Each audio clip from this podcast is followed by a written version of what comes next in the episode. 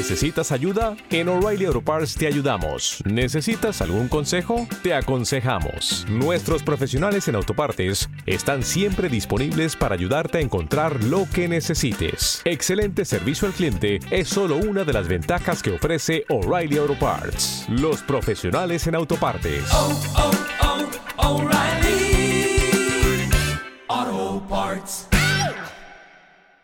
Unidad monetaria que ya habló la, la profesora ya sobre el, el, sistema español. Antes que eso, bueno, en Venezuela aquí podemos ver los periodos numismáticos, no necesariamente hay fechas con esas monedas, pero nosotros vamos a concentrarnos un poquito en esta parte, la parte colonial y la parte de República. Fuimos Colombia y después República de Venezuela. La época precolombina, bueno, los indígenas nuestros usaban pepitas de oro, café, cacao, etcétera, etcétera. Este, eventualmente nosotros adoptamos el sistema español, que era binario. O sea, la unidad era real. Real viene de la palabra rey. Y había múltiplos y submúltiplos de dos. Ellos usaban el sistema binario. Medio real, un cuarto real, octavos de real, dos reales, cuatro reales, ocho reales, era el, peso, y peso fuerte, diez reales. Esa es como la, la, la, las unidades monetarias y voy a hablar básicamente sobre los monagas y paes. Antes quiero mostrarles cómo era un real, Sevilla, un real de, de, Castilla, el reino de Castilla y León, que tiene el Castillo y León, porque lo, los vamos a, a, ver varias veces por acá. Una bella pieza. Esa, además de esos reales que había ya aquí en el, en el continente americano, había lo que se llamaban reales macuquinos. La palabra macuquino viene, unos dicen que viene del quechua, otros dicen que viene del árabe, que quiere decir mal cortado y aceptado con la terminación castellana, y efectivamente estas piezas eran burdamente cortadas, así como salami, hacían la barra, después acuñaban las monedas. Y esta es una muestra de la, la palabra macuquina, la vamos a ver varias veces. De hecho, todavía en Venezuela, en 1888, todavía se usaba el término pesos macuquinos, o sea, hasta ahí llegamos. Perdone que hay un poco rápido porque tengo un poquito de muchas láminas. Aquí hay un Real Macuquino de Caracas, dice 182 aquí. Le describo, estos son las columnas de Hércules y plus ultra, más allá quiere decir, y esto supuestamente son las ondas del mar que separan, de, digamos, el continente de España de, de América. Y aquí están los castillos y leones. Hablamos de estas piezas porque también hay reales criollos, o sea, por los patriotas, hay reales, medios reales. Simplemente quería familiarizarlos un poquito porque nosotros vamos a hablar de algunas de estas piezas ahora. También aquí hay otro real macuquino, ¿okay? que aquí se ven mejor las, ups, la columna. Dice uno en grande, está el Castillo y León. Bueno, entonces ahora sí, vamos a hablar de los reales de Barinas. Aquí es donde entra Páez. ¿okay? La escasez de moneda, como ya lo han señalado en Venezuela, siempre fue un problema, pero siempre. De hecho, que obligó a Páez a recoger la plata que había, pasó un decreto diciendo, recojo la plata y la, voy a devolver acuñada y sellada. Y efectivamente contrataron un platero, creo que está el nombre por ahí, eh, no me acuerdo, uh, bueno, este es, no me acuerdo el nombre de él, y no se ve bien. Bueno, Anzola, sí, Juan de Anzola, y se acuñaron estas piezas, las vamos a ver ahorita un poquito en grande. Eh, de hecho, hay una carta de Santander que le escribe a Bolívar y le dice, mira, hay unas monedas por ahí que tienen así como unos garabatos atrás. Y efectivamente vamos a ver que se, se parecen unos garabatos. Y estas monedas las mandó a acuñar Páez. O sea, estamos viendo cosas donde no aparece Páez, pero él fue el que la, la, la, las mandó a hacer, ¿no? Aquí está la pieza un poquito más en detalle, están los garabatos, aquí está, que supuestamente son el Castillo de León, ¿no? Aquí están las columnas otra vez. Y en estas piezas no se preocuparon de, de, pesarlas y medirlas bien y que cumpliera con la ley y las recortaban también con tijeras, las limaban y salían octagonales. Por eso ven, ven esta forma octagonal característica de estas piezas. Estas piezas eventualmente Simón Bolívar las mandó a devaluar en 1820. Dijo, bueno, ahora lo que dice uno, ahora vale un medio, lo que dice dos vale uno, etcétera, etcétera. Aquí está el decreto de Bolívar donde él devalúa eh, esa, esas piezas, ¿no? Esas piezas de, de. Bueno, también vamos a hablar de cuartillos. Había cuartillos criollos, o sea, un cuarto de real, es lo que quiere decir. Habían tanto de cobre como de plata, y vamos a ver de los dos tipos. Aquí tienen la, la primera moneda patriota de un cuarto de real, aquí está el 19 de abril. Ahí está la palabra ochavos, que mencionó por allá. Y aquí está el, otro era eh, patriota, este es el realista. La cosa que estas dicen Caracas, este es un cuarto de 1817. Lo que les quiero hacer notar es que hay unas letras raras aquí, una B, una N y una Z, que son las iniciales de Venezuela. Porque vamos a hablar de eso después. O sea, en las monedas no aparece Venezuela en ninguna parte, pero aparece esta BNZ. ¿Ok? ¿Las ven? Esta BNZ. Bueno, cuando veremos Colombia, para efectos en Venezuela, cuando éramos Colombia, le, dicen Gran Colombia, no sé por qué, pero nosotros éramos Colombia, ¿ok? Pero bueno, aquí está el 19 también, aquí está en 1822, y aquí aparece Venez, en vez de, eh, mejoramos de BNZ a Venez. ¿Cuándo aparecerá Venezuela completo? Bueno, lo vamos a ver ahora con los monagueros. También hay cuartos al real. Estos cuartos al real Resulta que fue el país el que lo, reabrió la casa de acuñación aquí en Caracas en 1826.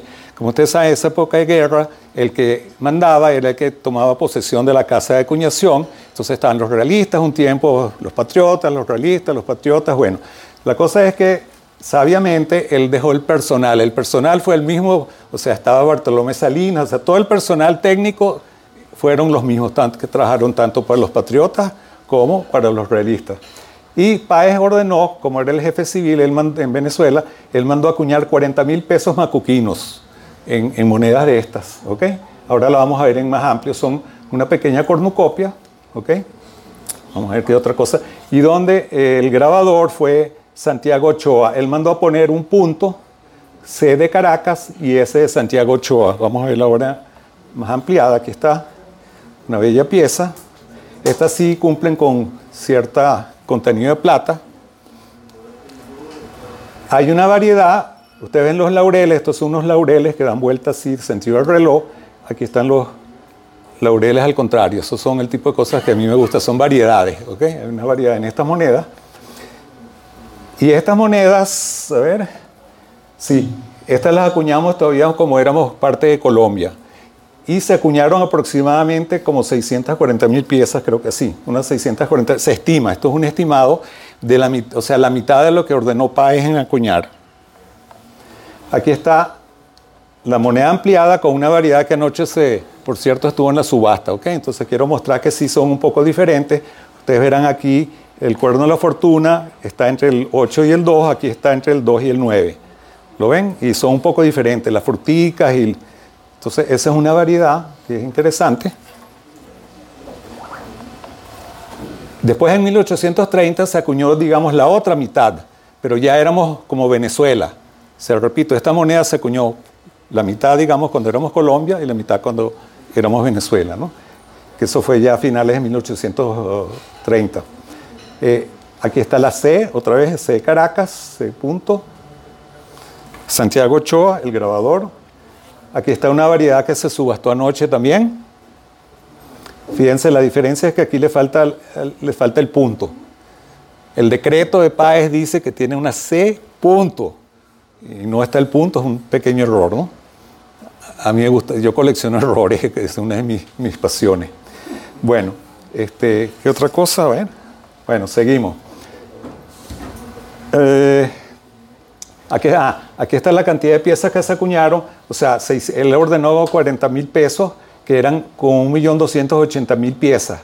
Resulta que esas piezas se recogieron en junio de 1834 y se recogieron más piezas de las fabricadas. O sea, en vez de 1.280.000, se acuñaron, aquí está el monto, 1.400.180.000. O sea, un exceso de 127.100 piezas, por lo menos el 9% eran falsas, ¿no? Inclusive yo creo que el porcentaje es mayor porque muchas piezas gente no las pudo cambiar, eh, otras las fundieron, otras se les cayó en, la quebrada, en el río, etcétera, etcétera. Entonces, por lo menos, yo diría por lo menos 10, 11% de la moneda que circulaba en aquel entonces era moneda falsa. ¿okay? Que es otra de las cosas que, que yo estudio. Bueno, el 23 de marzo de 1841, por ley de moneda, se prohibió las monedas macuquinas. Estas en general se conocían todas como monedas macuquinas ¿Y a quién le tocó firmar el decreto? Bueno, el amigo Páez. ¿okay? Páez aparece aquí por, por muchas partes. ¿no? Bueno, llegamos por fin en 1830, el lío del, del dinero, otra vez, se crea una unidad ficticia porque no existía el peso, el peso sencillo con 10 partes imaginarias, pero en la práctica eran 80 centavos de, de cobre, pero esos centavos no existían. Bueno, total que un gran lío, así como lo mencionó aquí la profesora, Total que en mayo de 1834 en Venezuela se importan 2 millones de centavos americanos y ya se formaliza el peso fuerte de 10 reales como nueva unidad monetaria. Y entonces, bueno, aquí es donde entramos ya con, los amigos monagueros. El Congreso del mayo de 1842 hace una ley que dice, bueno, vamos a, acuñar monedas de cobre y el ejecútese de esa ley le toca nada menos que a José Antonio Páez, ¿ok? Bueno, y se le ordena al, ministro en Londres, en Venezuela, que era representado por el embajador del Vaticano, de la iglesia en, París, que era el señor este, ¿cómo se llama él? Eh, bueno, ajá, ah, no, sí, Alejo Fortí que procede, no, yo estoy confundido con la, sí, manda cuña, no, perdón, estamos con la, ese, es con la otra moneda, sí, disculpa. Este, eh, se, manda a, acuñar unas monedas que son ya las, que vamos a ver, donde primera vez que va a aparecer la palabra República de Venezuela, que son ya los monagueros. Y de esas monedas se van a acuñar de medio, de un cuarto, medio real, y de, un cuarto de centavo, medio centavo y un centavo. Eh, y van a llevarla, William Lyon fue el que hizo el grabado, el, dibujo, y van a llevar sus iniciales. Eh, con el tiempo, esas monedas como circularon donde las presidencias de los hermanos monagas se conocieron como monagueros o centavos negros porque se iban poniendo, cambiando de color, iban perdiendo color. Sobre los monagas, vamos antes de mostrar las monedas, este, aquí estaba José, José Tadeo, que fue presidente en este periodo 1847 a 1851 y del 55 al 58. Este, él fue él tuvo un hijo también que se llamaba José Ruperto, que también fue presidente por un tiempo corto, yo eso no lo sabía, tuvimos tres presidentes monagas, por si no lo sabían, y después está el más famoso, que es José Gregorio, que es cuando se libertaron los esclavos. O sea, fue durante el periodo que él, que él fue presidente, mediante una ley. Entonces, bueno, aquí también, en esto tiene que ver también Simón Bolívar. Simón Bolívar ya había decretado, cuando vino de la expedición de los Cayos y llegó a Ocumare, un decreto donde no lo voy a leer todo, pero dice al final del decreto de Bolívar, de aquí en adelante solo habrá en Venezuela una clase de todos seremos ciudadanos. Me parece que es una frase de las frases más bonitas que Simón Bolívar ha dictado, pero eso por supuesto no se cumplió, inclusive aparece aquí en uno de los billetes eh, del amigo Cerrada. Bueno, la cosa es que el que se llevó los méritos, digamos, fue José Gregorio, mediante esa ley. Eh, ya que liberaron los esclavos y entonces por primera vez en estas monedas ya no hay BNZ ni BN, sino aparece la palabra República de Venezuela. Aquí está, vamos a ahora sí ver las monedas como tales. Aquí está el cuarto centavo, donde dicen República de Venezuela. Aquí está la WW, que son las iniciales del grabador. Y bueno, aquí está el, el valor de la moneda. Por cierto, que de estas monedas también hay una variedad que son fondo espejo para hacer esta presentación a mí me ha costado muchísimo conseguir las imágenes todas, eh, porque casi no hay información, este, inclusive monedas encapsuladas que uno las busca en internet, tampoco hay, está la información, pero no hay imágenes. Entonces, bueno, aquí hay en este, en este caso sí pude conseguir la del medio centavo de 1843, aquí está la del fondo espejo y la, la normal. Y de esta también hay acabado, bueno, aquí están las dos. De casi todas estas monedas hay de los dos tipos. Está aquí el centavo, ya este es ya de un valor. Como hay más espacio en el centavo, aquí sí aparece WW, casi el nombre completo del grabador. De estas también hay monedas proof, fondo espejo. Fondo espejo uno se puede ver la cara, ¿no? Supuestamente. Después de 1852 se volvieron a acuñar también monedas de un cuarto, medio y un centavo. Se diferencian de las anteriores porque tienen una H aquí de Heaton, la casa Heaton inglesa, aquí una H. De estas también hay acabado fondo espejo. Aquí está la de centavo. Ah, déjame decir una cosa, eche para atrás. Los cantos, los cantos de todas las monedas son así, acanaladas, acanaladas oblicuas. ¿ok? Una cosa característica.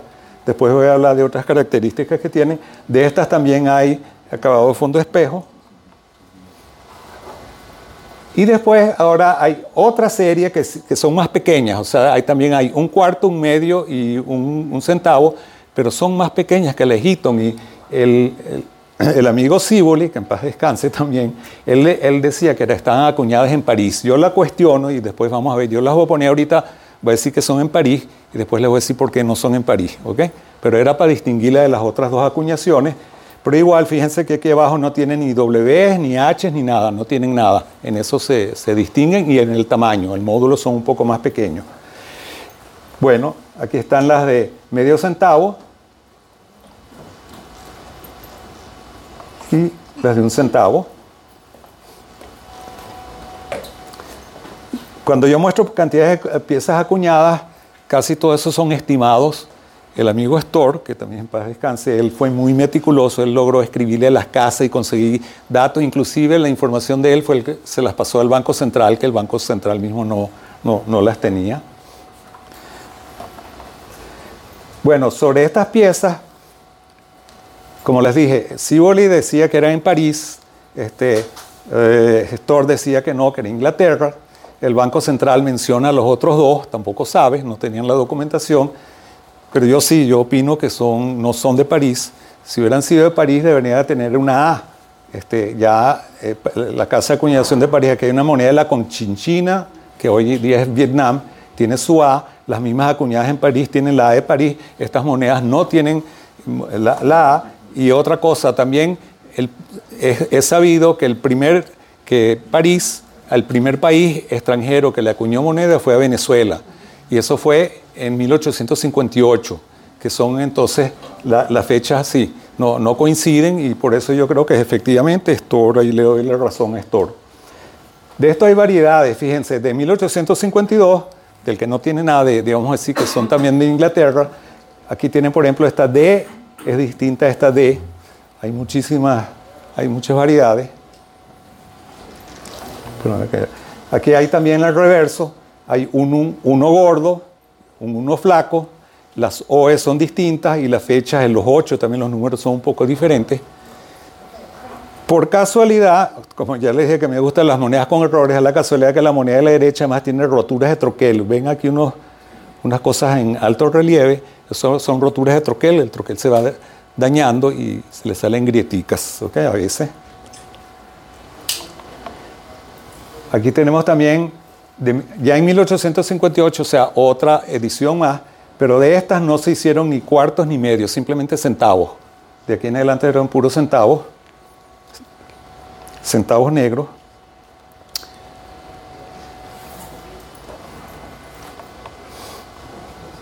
Hay una cosa importante de estas monedas que en el cintillo hay unas que están incusas, la palabra libertad, y hay otras que están en alto relieve. En las fotografías el ojo engaña un poco, pero sí son diferentes, ¿ok?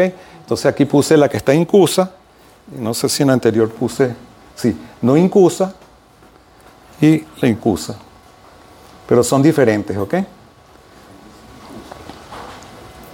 A la vista parecen... Después se volvieron a acuñar también otras piezas en 1862. De estas hay dos variedades no tengo imágenes de ellas, lamentablemente, que tiene que ver con las diferentes perlitas que hay aquí, que son un poco diferentes. Hay dos variedades, por lo menos conocidas. ¿ok? Tampoco se sabe bien, la, se sabe que la suma de piezas acuñadas del año 62 y de 1863, que vamos a ver a continuación, sumaban 2 millones. Pero cuántos hay de cada uno no, no se sabe exactamente. Está en 1863, ese es el último. Fíjense que aquí Dice Hitton, pero es por la, pero no es, o sea, no está acuñada en, no está, bueno, dice Hitton ahí. Ahora sí, bueno, seguimos. Bueno, ahora le voy a mostrar algunos errores. Estas piezas también se acuñaron con errores. Esta tiene dos errores. Una le falta un cachito aquí. Ve que le falta un cachito. Eso es la máquina que cortaba los cospeles. Y además dice, en vez de un centavo, dice un cent, one cent en inglés, ¿no? Le falta, los troqueles se van rellenando, van perdiendo relieve. Después le voy a mostrar otra, otra mejor de otra pieza. Aquí tienen una que está desplazada, de Heaton. Ahí tienen todas las medidas. Cuando ustedes ven que yo pongo todas las medidas porque he tenido la pieza en la mano y las he podido medir y pesar y qué sé yo. ¿Ok? Esta tiene un desplazamiento de 5, ¿cuánto es? Le puse 5,4% más o menos, calculado con una fórmula que yo estoy proponiendo por ahí. Aquí hay otro centavo monaguero de 1863. Este dice un éntalo, ¿ven? Que no se ve centavo. Ese también es un error. La otra curiosidad de los monagueros que no he hablado, además del canto, es la forma como están, están acuñadas. Si ustedes consideren este eje vertical, esta barra en azul, si ustedes giran la moneda alrededor de esa, de esa barra, ay, gracias. Eso por hablar mucho. Gracias. Si ustedes giran la moneda, les queda tipo medalla. En las monedas generalmente si ustedes hacen ese giro les queda inverso. Ahora hay ensayos de estas monedas, que vamos a hablar de eso también, que están hechos como monedas también, pero son ensayos. Las que salieron de circulación son tipo medalla, que no es lo normal, o sea, es una anormalidad dentro de la, dentro de la numismática. ¿ok? Aquí hay una lista de, de store, de ensayos. Yo voy a mostrar solamente las que están marcaditas en flecha, pero en vez de mostrarle flechitas, le prefiero mostrarle las piezas, que esas sí conseguí. Estos son ensayos en níquel de los monagueros distintos años. Unos minuticos para que disfruten. Aquí hay un ensayo de cobre-níquel, pero son puros reversos. ¿ok? Fíjense, aquí hay uno gordo. ¿ok? Son unos gordos por los dos lados, unos flacos por los dos lados. Todas estas son de Birmingham y son canto liso. Hay unos ensayos en cobre.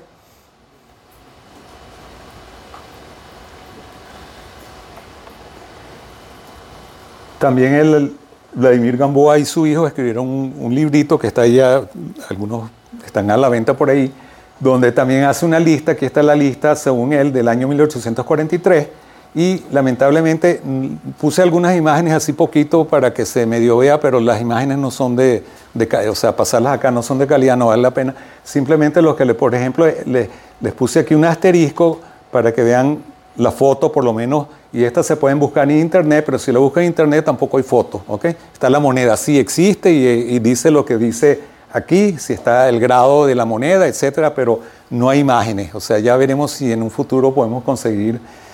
Bueno, estos son los ensayos del 1842, 43, perdón, de 1852 también.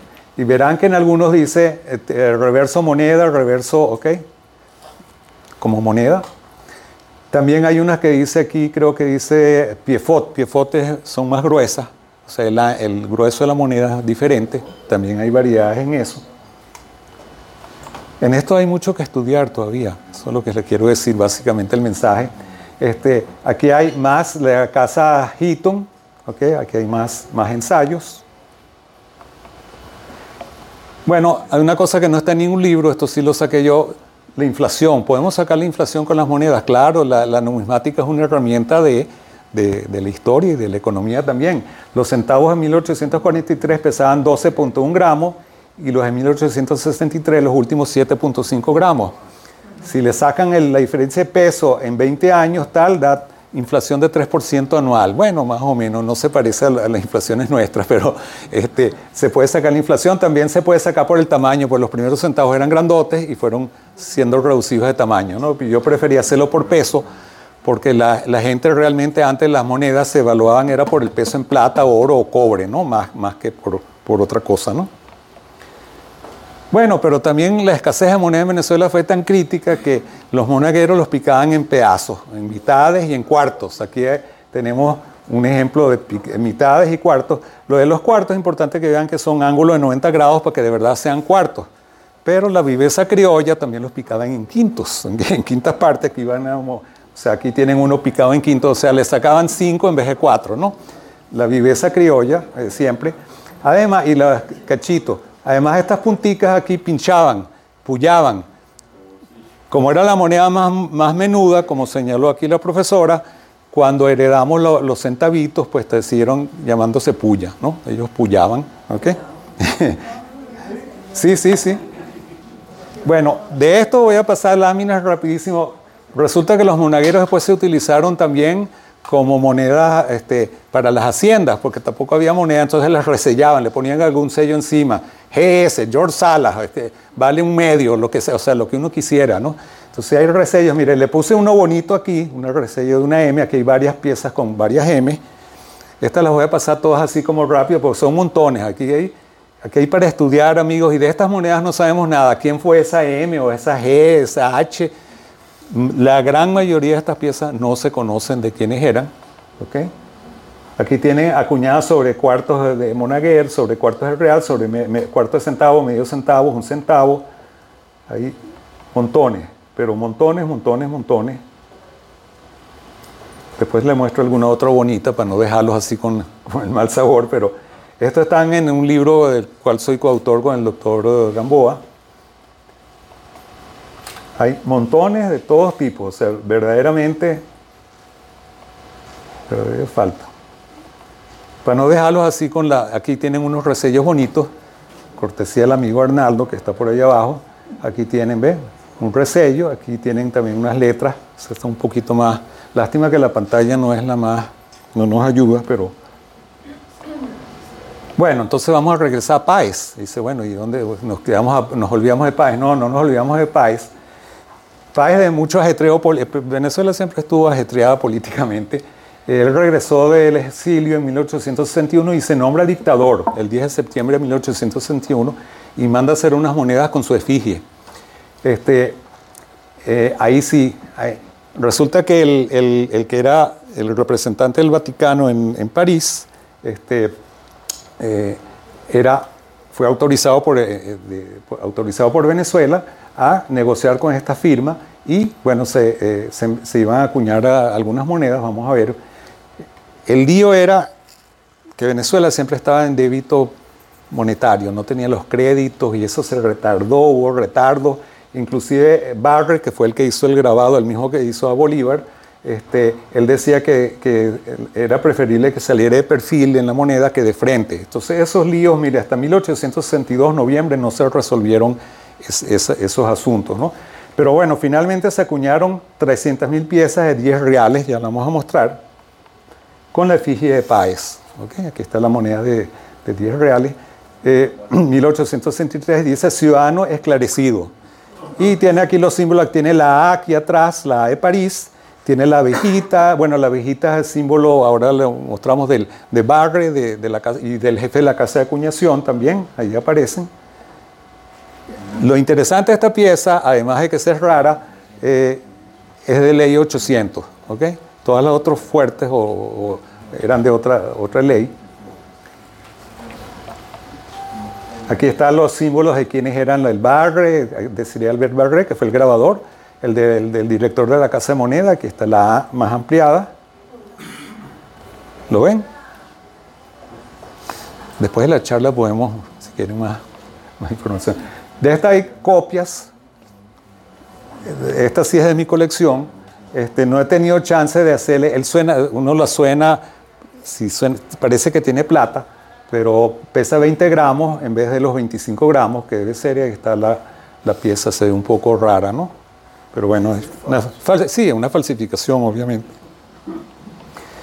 También se hicieron ensayos de, de PAES, pero en otras denominaciones, cuatro reales, dos reales, vamos a medio real, un real. También los centavos, también se hicieron de uno y dos centavos. Que por cierto, no, y subastas, subastó unas con errores no hace mucho el, problema con esta moneda es que los espesores de un lado no son los mismos que del otro, o sea, la moneda debería tener como el mismo espesor. Hay demasiada diferencia, son, digamos, errores. Y bueno, ahora vamos a hablar un poquito más de PAES. ¿Cuánto tiempo? ¿Cómo estoy con el tiempo?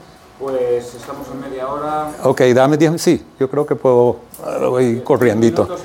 Ok, bueno, aquí, hay un, aquí aparece PAES en, en, este billete. Especímenes son las piezas que manda el banco a otros bancos para que, mire, esta es el, la, la, moneda que está sacando el país o el banco. Aquí tienen ya uno con los seriales y firmas.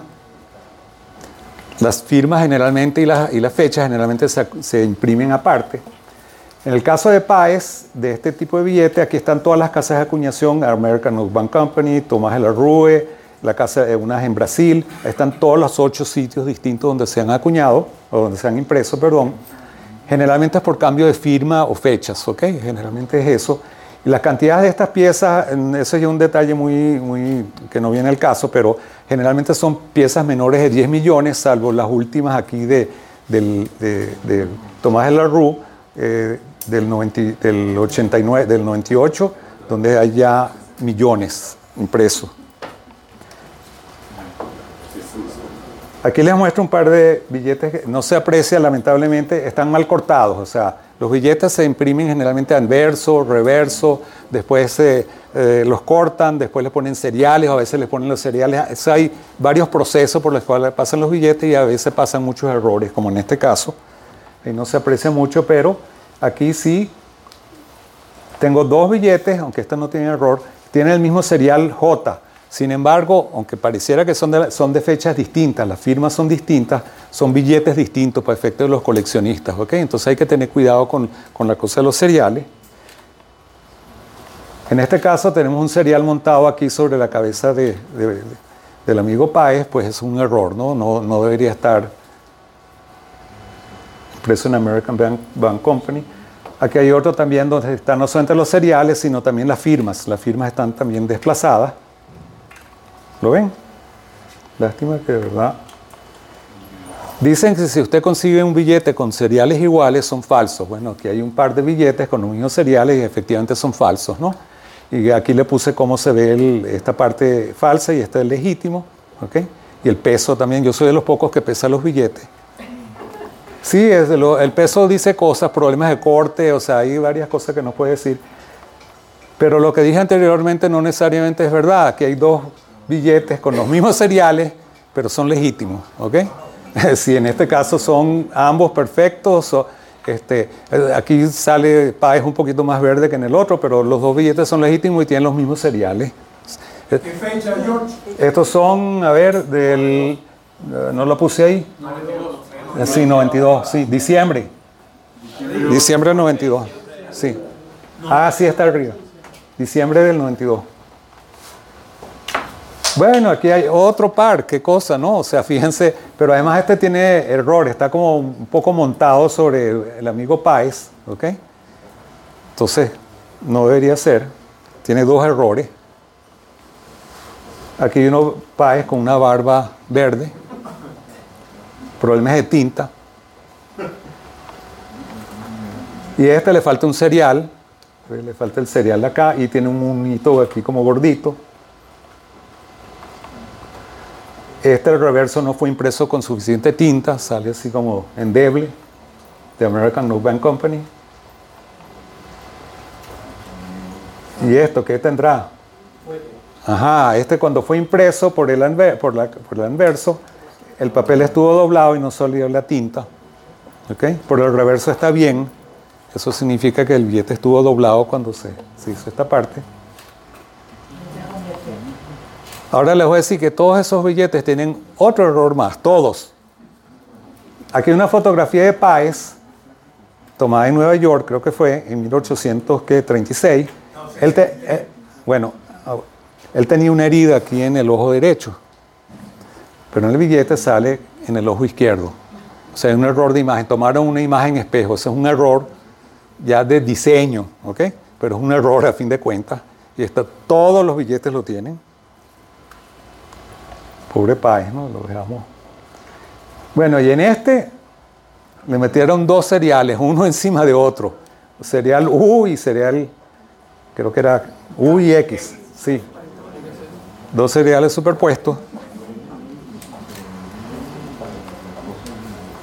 Ajá, y esto que es un secreto bien guardado, por lo menos para mí, yo llegué a conocer a una persona del directorio del banco, una señora, y ella me dijo, mira, hay unos billetes donde, que firma Benito Raúl Lozada, él fue uno de los, de los firmantes de los, de los billetes, que le falta el punto en la I. Yo, ¿cómo va a ser? ¿Y quién va a notar eso? No, sí. Yo me puse a buscar y eh, efectivamente aquí están, eh, aquí está el- con el punto de la I, ok, y este sin el punto. Estas son, aquí está la fecha y tengo aquí el serial. Son de 18 de septiembre, día de mi cumpleaños, por eso no se me olvida, pero no del 84, ¿no? Pero bueno, este, le falta, entonces la pregunta mía, yo no sé si se corrigió, o sea, yo cuando la conocí a ella no, no sabía lo suficiente esas cosas, no sé si en esa misma emisión llegaron a ponerle con el punto, entonces ahí tienes, eh, ahí tenemos trabajo para revisar todos los billetes, estos son creo que sería el L. Sí, ah. Bueno, además, pero ella, ella específicamente dice, no, el punto, ella me dice en frases, le falta el punto, y yo, "Bueno, le falta un punto, ¿y quién se va a fijar en eso? Eso falta tinta, no, no, eso es problema de diseño, pero bueno, le dejo esa tarea a ustedes. También Páez aparece aquí unas monedas, ya vamos a terminar, moneda de 500 bolívares, acuñadas en México, sí, me parece, he ido más rápido de lo que me hubiera gustado. Este, moneda de 5 mil bolívares, bellísima, de desde el punto de vista fondo espejo, bueno, ta- tanto que las fotos, las imágenes salen. Aquí están todos los agradecimientos. No, Numistal, el otro, Manuel, este, todo, todo, todo, páginas de internet. Está este folleto que, del cual he sacado material. Y sí tengo dos minutos para preguntas, si es que alguien Sí, bueno, está en las ya se referencias. pueden hacer. Bueno, antes de nada, un aplauso, por favor. No. Hay que- Y perdón, perdonad ser un ogro con el tiempo, pero es que claro, No, no, está bien, podemos es tu estar trabajo. hablando. Eh, Es tu trabajo ser ogro, no entonces, problema. preguntas, seguro que hay un montón en la sala. Sí. Bueno, eh, buenas tardes, mi nombre es Elbert Garay, de Numiscol, Colombia. Eh, en las emisiones, bueno, acuñaciones de 1830, Ajá. donde se recogieron las monedas porque, Sí, era, sí. y que aparece un 9% más o menos Sí, falsas, sí, nueve, ajá. aquellas que estaban sin el punto después de la C y la S, No, como era el decreto, son- no es posible. No, esos son variantes. Eso los hacían a los trancados, rápido, guerra, tú sabes eso. De repente se le olvidó poner el punto, es un errorcito. Porque la porque el, el decreto de Páez dice llevará C punto, C de Caracas, punto, y S punto, siendo la S. Santiago Ochoa el grabador. O sea, el, el- el decreto de Páez dice que debe tener el punto, pero eso no lo tiene, pues. O sea, es un error- pequeño error. Entonces, de hecho, yo compré esa moneda, por eso fue que la compré. Vale, La muchas pude gracias. comprar, afortunadamente. Fue la única moneda que pude comprar. Y de hecho, y debe haber más variedades todavía.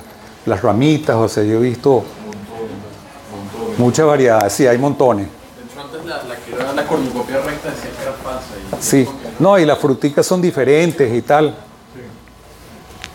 George, es para eh, recalcar sobre la foto del general Páez en el billete, Ajá. porque el libro de Sergio Sucre Castillo Ajá. dice 1836, es obviamente un error, 63, sí, sí. una inversión, Sí, porque en el Sí, 36 porque no había daguerrotipo. Páez- el daguerrotipo Páez- es del año Páez- 47. No, no, tienes razón. tienes- ya tengo Entonces, para dejar eso claro que la foto que aparece en el billete es de 1863. Sí, y, y yo debería saber eso porque En Nueva York. Pa- Páez huyó allá y allá fue donde en 1836 no habían fotos tan buenas. No, y todavía no está, no, y no está, no, no habían fotos tan buenas tampoco, creo. No, es que no había. Sí. Bueno, no habían fotos, punto. Ajá. En Gracias. subasta de anoche, ¿en cuánto se vendió esa pieza? 120 dólares. Gracias. Aquí está, si la quiere ver. Sí, porque ah, no tiene punto. Bueno, caigo y como